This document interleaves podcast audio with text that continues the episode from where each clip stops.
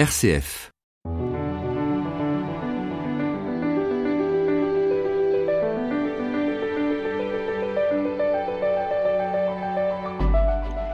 Si quelqu'un dit j'aime Dieu et qu'il haïsse son frère, c'est un menteur. Car celui qui n'aime pas son frère qu'il voit, comment peut-il aimer Dieu qu'il ne voit pas? Ce passage de la première lettre de Jean résume bien le cœur de l'évangile qui nous est proposé ce dimanche. Matthieu fait dire à Jésus des paroles décisives pour nous faire comprendre que toute personne rencontrée parmi les plus fragiles d'entre nous est le visage même de Dieu.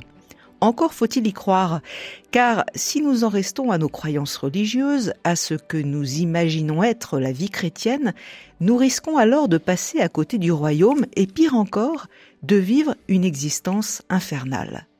Pour commenter cet évangile dit du jugement dernier, je reçois cette semaine le dominicain Alain Durand. Bonjour. Bonjour. Nous écoutons la parole chez Matthieu, chapitre 25, versets 31 à 46. Jésus parlait à ses disciples de sa venue. Quand le Fils de l'homme viendra dans sa gloire, et tous les anges avec lui, alors il siégera sur son trône de gloire. Toutes les nations seront rassemblées devant lui, il séparera les hommes les uns des autres, comme le berger sépare les brebis des boucs. Il placera les brebis à sa droite et les boucs à gauche. Alors le roi dira à ceux qui seront à sa droite.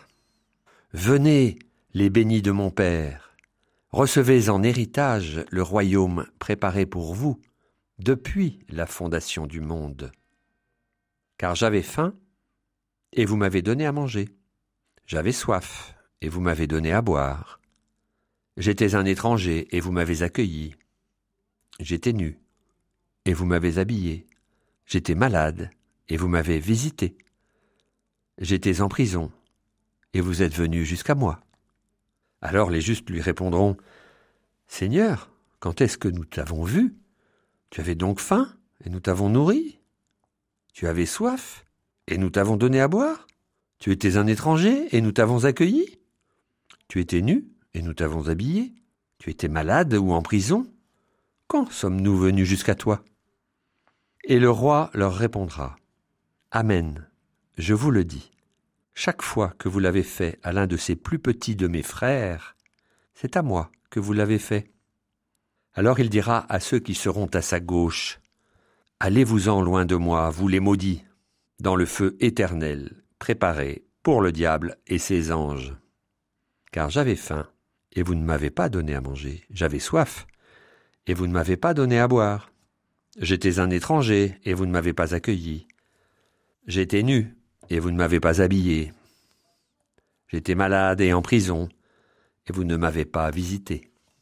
Alors ils répondront eux aussi, Seigneur, quand t'avons-nous vu avoir faim, avoir soif, être nu, étranger, malade ou en prison, sans nous mettre à ton service?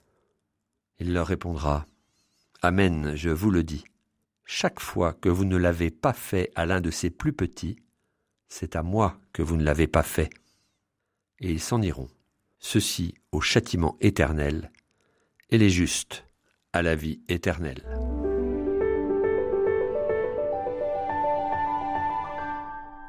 Alain Durand, un mot sur le contexte de, de ce passage. Ça s'inscrit donc dans l'évangile de, de Matthieu. À quel moment exactement? À la fin de l'évangile?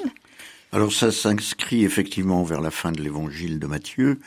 Et ce qui me paraît important au niveau du contexte, c'est de le situer comme la suite du chapitre précédent, qui est le chapitre 24, dans lequel nous sommes dans une ambiance un peu euh, apocalyptique euh, de la fin des temps. Et, où il est beaucoup question de la venue du Fils de l'homme. Et il est question beaucoup, effectivement, de la venue du Fils de l'homme, euh, ce personnage qui reste un peu mystérieux, qui est une grande figure aussi de l'Ancien Testament, du livre de Daniel. Oui, c'est emprunté au livre de Daniel, hein, au chapitre 7, qui évoque la venue d'un fils d'homme qui vient à la fin des temps sur un trône pour juger le monde. Voilà, donc euh, c'est bien une actualisation, on peut dire. L'image est reprise. Cette image ici, oui, qui nous est donnée, oui.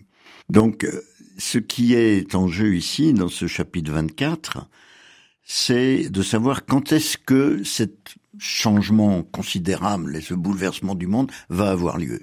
Et donc, il se pose la question, les gens se posent la question au niveau temporel. Au niveau temporel. Dans, dans l'histoire, quoi. C'est quand dans l'histoire. Et alors, ce qui est intéressant, c'est la réponse qui nous est donnée à cette question. Il y a trois réponses qui ne sont pas cohérentes entre elles. Il y a une première réponse où le Christ euh, nous dit que ce sera avant la fin de cette génération, c'est-à-dire de son vivant. Et puis il y a une deuxième réponse qui apparaît, c'est quand la bonne nouvelle sera proclamée à l'ensemble du monde. Et il y a finalement une troisième réponse, qui est certainement celle que nous retenons le plus, c'est que nous ne savons ni le jour ni l'heure. Donc on est face à une interrogation des disciples, des auditeurs de Jésus, pour savoir quand est-ce que ce discours doit être finalement pris au sérieux. Et la conclusion première qu'on tire de cela, ce qui est dit explicitement dans le texte, c'est tenez-vous prêt.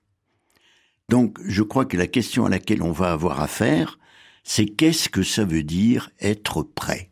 Et ça, c'est une question de tous les temps qui traverse l'histoire. C'est pas à un moment donné. C'est vraiment euh, dans l'histoire de tout homme. Exactement. C'est qu'est-ce que ça veut dire aujourd'hui dans mon existence être prêt pour euh, recevoir euh, la bonne nouvelle de Jésus-Christ, être comblé de son amour, accueillir ce qu'il nous donne. Comment je fais pour être prêt pour cela dans le texte que nous avons entendu, il est question d'un berger qui sépare des brebis, des boucs. On est là dans un registre parabolique, c'est une parabole?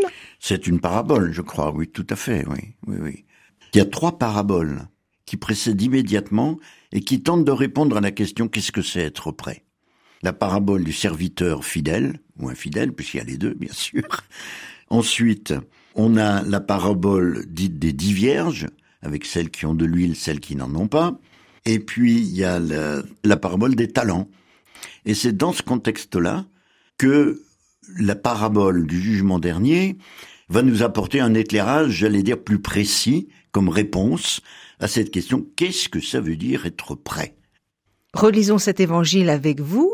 Alain Durand, évangile dit du jugement dernier. Quand le Fils de l'homme viendra dans la gloire, et tous les anges avec lui, alors il siégera sur son trône de gloire, toutes les nations seront rassemblées devant lui. Nous évoquions le livre de Daniel qui met en scène déjà ce Fils d'homme sur un trône, donc là il y a une reprise de l'image. Oui. Et il est question de la gloire, un terme qui revient deux fois. La gloire, c'est la, la, qualité d'être, euh, c'est l'existence euh, à l'état pur. Il n'y a que Dieu qui, justement, est aussi présent. Et la gloire, ça veut dire ça? Je crois qu'on peut dire ça, oui, que la, gloire, c'est vraiment une caractéristique de Dieu. C'est pas euh, quelque chose qui est de nous.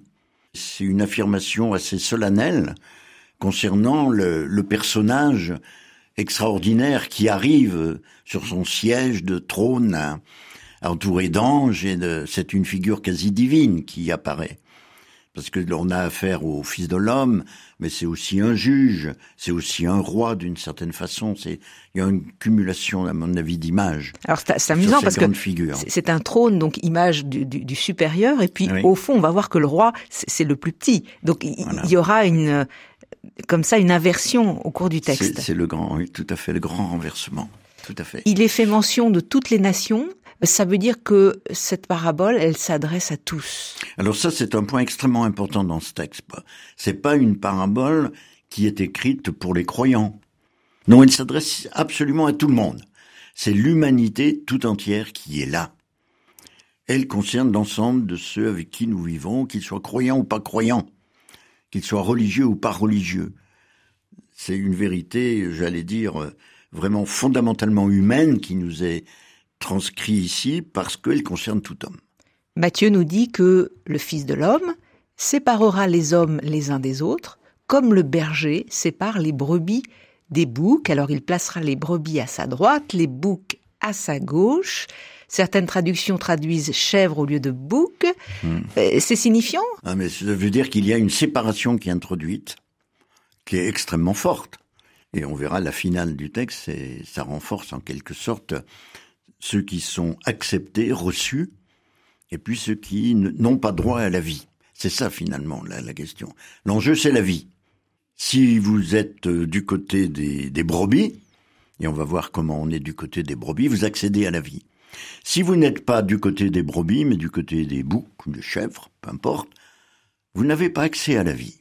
Il n'y a pas à transiger, là, il faut choisir. Il n'y a pas de milieu, je dirais, il n'y a pas de purgatoire, d'une certaine façon. Il est question d'une séparation, d'une distinction, une sorte de discernement. Au fond, c'est, c'est, c'est le sens du mot jugement, ça. Oui, tout à fait. Faire la clarté. On voit, on voit bien que c'est une coupure qui est instaurée, quoi.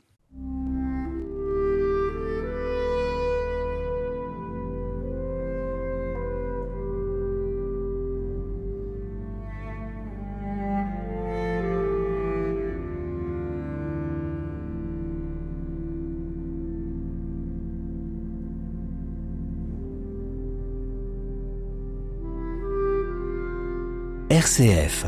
Enfin une bonne nouvelle.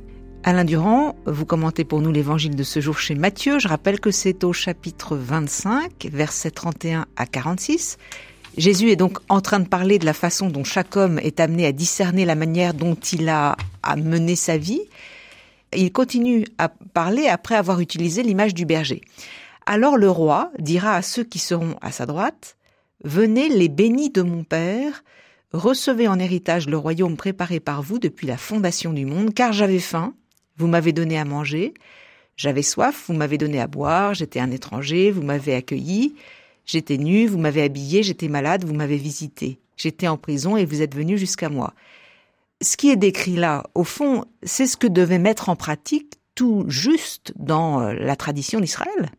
Pratiquer la miséricorde. Euh, oui, tout à fait. Oui. La justice. Jésus euh, s'inscrit dans cette ligne-là, tout à fait. Oui. Et qu'est-ce que vous diriez sur ce passage? Tout d'abord, je dirais que il faut prendre en compte le fait qu'on nous parle depuis la fondation du monde. C'est-à-dire, c'est un texte qui récapitule non seulement l'humanité présente, mais toute l'humanité depuis la fondation du monde, pour dire que c'est vraiment un texte qui se veut englobant et qui concerne tout le monde, quel que soit le temps de sa vie. Et ici, on nous dit venez recevoir en héritage le royaume. On sait que le royaume, c'est l'objet même de la prédication de Jésus. Le bouleversement du monde opéré par l'annonce de l'évangile. C'est la réconciliation de tous les êtres entre eux, avec Dieu, avec la nature, etc. Et vous diriez que le royaume, c'est une manière d'être au monde selon Jésus, dans, la manière dont il l'a vécu lui-même, c'est-à-dire une manière de d'aimer, de pardonner, le rapport à l'autre? Tout à fait. Je crois que c'est exactement ça le centre du royaume. C'est pas un, pouvoir, hein, le royaume ici. C'est au contraire un lieu, si l'on peut dire, de service mutuel de l'humanité par Dieu et les uns par les autres. Alors ce qui est décisif ici, on en parlait tout à l'heure, c'est que celui qui est pauvre et en manque, c'est le roi lui-même là, dans ce qui est décrit. C'est le roi lui-même, surtout que justement, il se met derrière en quelque sorte celui qui a faim, qui a soif, qui est malade, etc. De telle sorte que l'acte qui est posé à l'égard de celui qui souffre, de l'humain qui souffre, c'est un acte qui atteint le Christ lui-même ce qui est d'ailleurs très intéressant à remarquer aussi, c'est que ici, le Christ ne se situe pas du côté du donateur, mais du côté de celui qui reçoit le don. Celui qui reçoit. C'est lui qui reçoit. Bah, c'est tout à fait extraordinaire. Donc c'est un roi totalement atypique. Ah ben c'est complètement atypique. Par rapport à nos représentations hein, de la royauté. Bah, il est roi, mais pas de ce monde. Hein. C'est selon d'autres catégories. Qui vont faire qu'un roi qui est complètement solidaire avec la partie la plus démunie de son peuple. Écoutons Alain Durand la réponse des justes, qui vont dire au roi, Mais Seigneur, quand est-ce que nous t'avons vu? Tu avais donc faim, nous t'avons nourri, tu avais soif, nous t'avons donné à boire. Mais quand sommes-nous venus jusqu'à toi? Ça, c'est un point fondamental. C'est extrêmement intéressant de voir que personne ne sait ce qui se passe finalement. On n'est pas dans le savoir. On n'est pas dans le savoir il y a un comportement qui est prôné et il n'est pas effectivement de l'ordre de la connaissance du terme dernier et ultime de cette pratique. Parce que le terme dernier et ultime, on nous dit, c'est le Christ. Mais ce que nous connaissons, ce que nous servons, dans l'humanité même de notre comportement, c'est l'autre humain. Et c'est un acte, je dirais, à double ressort. Il y a un premier destinataire pleinement humain qui est l'autre que je rencontre, que je soutiens, que j'aide éventuellement. Et puis derrière, de façon complètement euh, inconnaissable et innommable d'une certaine façon, il y a le Christ. Pour ça, c'est une révélation, ce texte. Ils ont agi de manière totalement gratuite, non intéressés, pas pour gagner quelque chose, mais juste dans le mouvement du don qu'ils avaient à faire à ce moment-là. Voilà, Il n'y exactement. a pas d'arrière-pensée. Il ne s'agit pas d'aimer les pauvres pour l'amour de Dieu. Il s'agit de les aimer pour eux-mêmes d'abord. Et c'est justement en les aimant pour eux-mêmes qu'ils sont aimés dans l'amour de Dieu. Parce que Dieu est nécessairement là.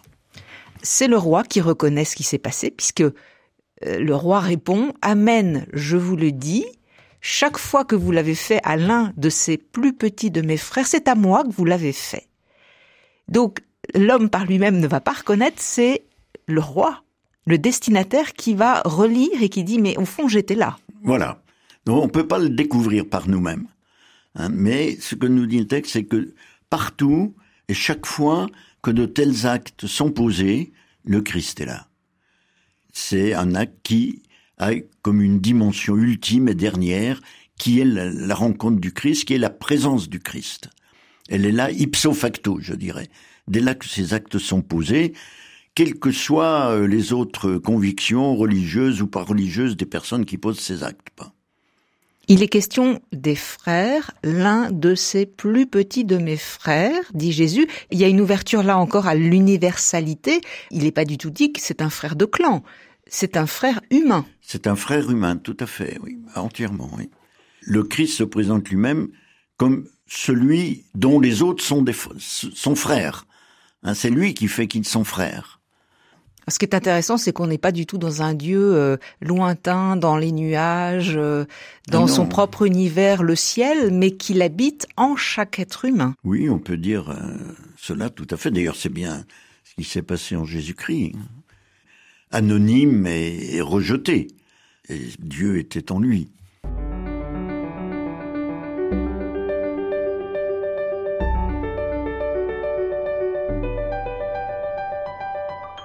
Alain Durand, il nous faut regarder ce qu'il advient des hommes euh, qui sont placés à la gauche du roi, parce que ça c'est la suite du texte. Alors il leur dira, Allez-vous-en loin de moi, vous les maudits, dans le feu éternel préparé pour le diable et ses anges. Donc il n'est plus question d'un royaume préparé depuis la fondation du monde, mais d'un feu éternel préparé par le diable. Qu'est-ce que ça veut dire, ça, ce passage? Alors, je dois dire que c'est un passage qui déplaît beaucoup. J'en ai fait l'expérience, on dit qu'est-ce que c'est, c'est cette façon de terminer cette parabole. euh, Il y en a d'autres qui se terminent de façon quand même un peu mieux. Oui, sauf que Matthieu, souvent, on retrouve les, les grincements de dents et l'histoire d'enfer. Mm. Hein Oui, mais je crois que ça pose la question de l'interprétation des textes. Bon, on sait que pendant des siècles et des siècles, on a compris cela comme étant effectivement euh, l'envo- l'envoi en enfer hein, de tous ceux qui ne mettaient pas en pratique ce qui était dit là. Ça ne posait pas de question à personne, c'était normal. Hein, de même que lorsque quelqu'un euh, faisait une, euh, un acte mauvais, ben on le punissait, on l'emprisonnait, on le torturait même. euh, c'était pas un problème. hein. Bon, pour nous, c'est un problème. On peut plus prendre ces choses-là à la lettre. Enfin, du moins, c'est pour ma part. Oui, mais alors comment vous l'interprétez? Je l'interprète de la façon suivante, à mes risques et périls, hein, à savoir que ceux qui accomplissent la justice à l'égard des autres ont accès à la vie, ceux qui ne le font pas n'ont pas accès à la vie. C'est-à-dire, ils sont voués à la mort, pour moi. Mais ce sont eux-mêmes qu'ils se condamnent. Bien dans sûr, bien sûr, c'est eux-mêmes, c'est eux-mêmes qui ne font pas les actes qui témoignent qu'ils veulent la vie pour eux-mêmes et pour les autres. C'est ça le, le grand, la grande séparation. C'est ceux qui choisissent la vie en servant leurs frères, ceux qui refusent la vie en s'enfermant sur eux-mêmes et qui finalement font un travail de mort. Là, il y a la reprise par le roi de la grande litanie. J'avais faim, vous ne m'avez pas donné à manger. J'avais soif, vous ne m'avez pas donné à boire, etc., etc. Les termes sont exactement les mêmes qu'avec les justes, hein. Hmm. Sauf que, ici, le pauvre qu'est le roi n'est pas secouru et ils ne l'ont pas reconnu non plus. Non. En fait, personne ne le reconnaît. Ni les uns ni, ni les, autres. justes ni les injustes. Parce que chaque fois, l'étonnement, et ça c'est un point central dans le texte, ils sont tous étonnés. Quand est-ce qu'on a fait ça et quand est-ce qu'on ne l'a pas fait? Eh bien, c'est là justement qu'est toute la, la, richesse de ce texte, c'est la réponse. Chaque fois que vous l'avez fait un petit, c'est à moi que vous l'avez fait. Et chaque fois que vous l'avez refusé, c'est à moi que vous l'avez refusé. Donc les deux catégories vont en aveugle dans, cette histoire-là, c'est-à-dire qu'ils sont. Voilà, exactement. Ça veut dire que on ne fait pas, euh, pose pas ces actes-là de, s'il s'agit de comportements positifs. Pour gagner son paradis. On, on le fait pas pour gagner son paradis. On le fait par amour de l'autre pour lui-même tel qu'il est dans son humanité. Et euh, si on ne le, fait pas, mais ça veut dire qu'on méprise ce qui est le humain.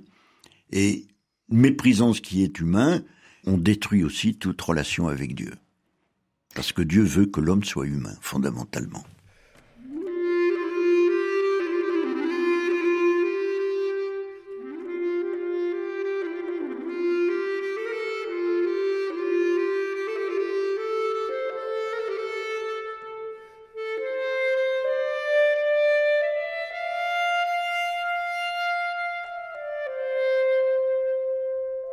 Enfin une bonne nouvelle, Béatrice Soltner. Alain Durand, écoutons la finale de l'évangile, c'est Jésus qui s'exprime. Amen, je vous le dis, chaque fois que vous ne l'avez pas fait à l'un de ces plus petits, c'est à moi que vous ne l'avez pas fait. Et ils s'en iront, ceux-ci, au châtiment éternel, et les justes à la vie éternelle. Là encore, une parole qu'on n'aime pas trop oui, entendre. n'aime pas trop entendre, c'est vrai. Sauf si on se situe du bon côté, mais enfin c'est pas facile. Mais c'est difficile de le savoir aussi. c'est impossible même de le savoir. Et sauf qu'on bon, il y a, y a notre comportement et puis il y a la miséricorde de Dieu quand même auquel on peut compter. Mais c'est intéressant parce que c'est marqué, ils s'en iront. Il n'est pas dit je leur dirais d'y aller. Dans, ils s'en iront eux-mêmes. Voilà, c'est ce que vous disiez. il y a une responsabilité humaine. Il y a une responsabilité humaine, tout à fait. Et c'est en quelque sorte ipso facto que les choses se passent comme ça. Si euh, vous n'accueillez pas l'autre, bon, ben vous, vous choisissez la mort. Si vous choisissez pas l'autre, vous ne choisissez pas Dieu. C'est pas possible. C'est ça qui est extraordinaire dans la foi chrétienne, je trouve. C'est le lien extrêmement serré qui existe entre la rencontre de l'autre et l'acceptation de Dieu, l'amour de Dieu. Et que finalement, si on regarde ce qui est dit dans les évangiles, on constate que la seule façon sûre d'aimer Dieu, c'est d'aimer ses frères. Il n'y en a pas d'autre. C'est pas de pratiquer le culte, par exemple, qui est sans doute une très bonne chose, mais c'est pas ça qui atteste de la vérité de ma vie. Et ce qu'il y a justement à relever aussi dans ce texte, c'est qu'à aucun moment on ne voit apparaître, prise en compte dans le jugement, d'activités religieuses proprement dites. Ce sont toutes des activités de soutien aux faibles, aux malheureux. On va pas être jugé sur le nombre de fois où nous sommes allés à la messe, simplement. C'est pas ça. Mais sur le nombre de fois où vous n'aurez pas accueilli l'autre. Alain Durand, vous avez déjà commencé à nous dire en quoi ce texte pouvait nous rejoindre. Pour poursuivre, qu'est-ce que vous diriez sur l'actualité de ce texte, aujourd'hui là? Alors aujourd'hui, c'est un fait que l'humanité est quand même dans une phase difficile.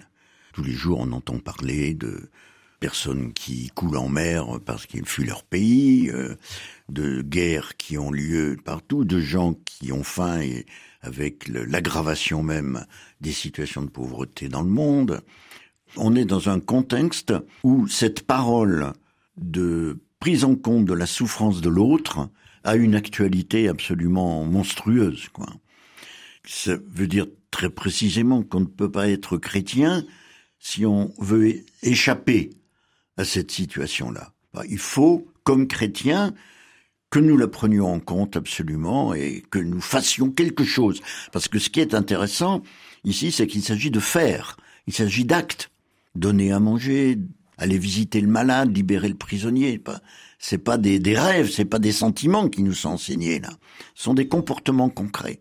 Et aujourd'hui, on peut dire qu'on est dans une situation où, tant du point de vue, disons, des dimensions individuelles de l'existence que de sa dimension collective et politique, ce texte a une actualité fabuleuse, je trouve. Et pour l'Église alors, quelle est l'actualité? Parce que cette Église aussi, elle se cherche, elle se transforme.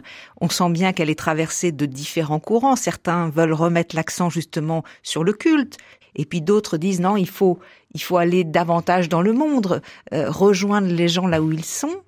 Comment articuler l'horizontalité et la verticalité? Il faut d'abord qu'il y ait l'horizontalité pour qu'il y ait une célébration chrétienne vraie. C'est-à-dire vivre dans le monde avec les personnes qui nous sont données au voilà, jour le jour? Faire, faire ces actes de, de soutien, de démarche d'accueil de l'étranger, du malade, etc. Et c'est là-dessus, à mon avis, que peut se greffer un culte, en vérité.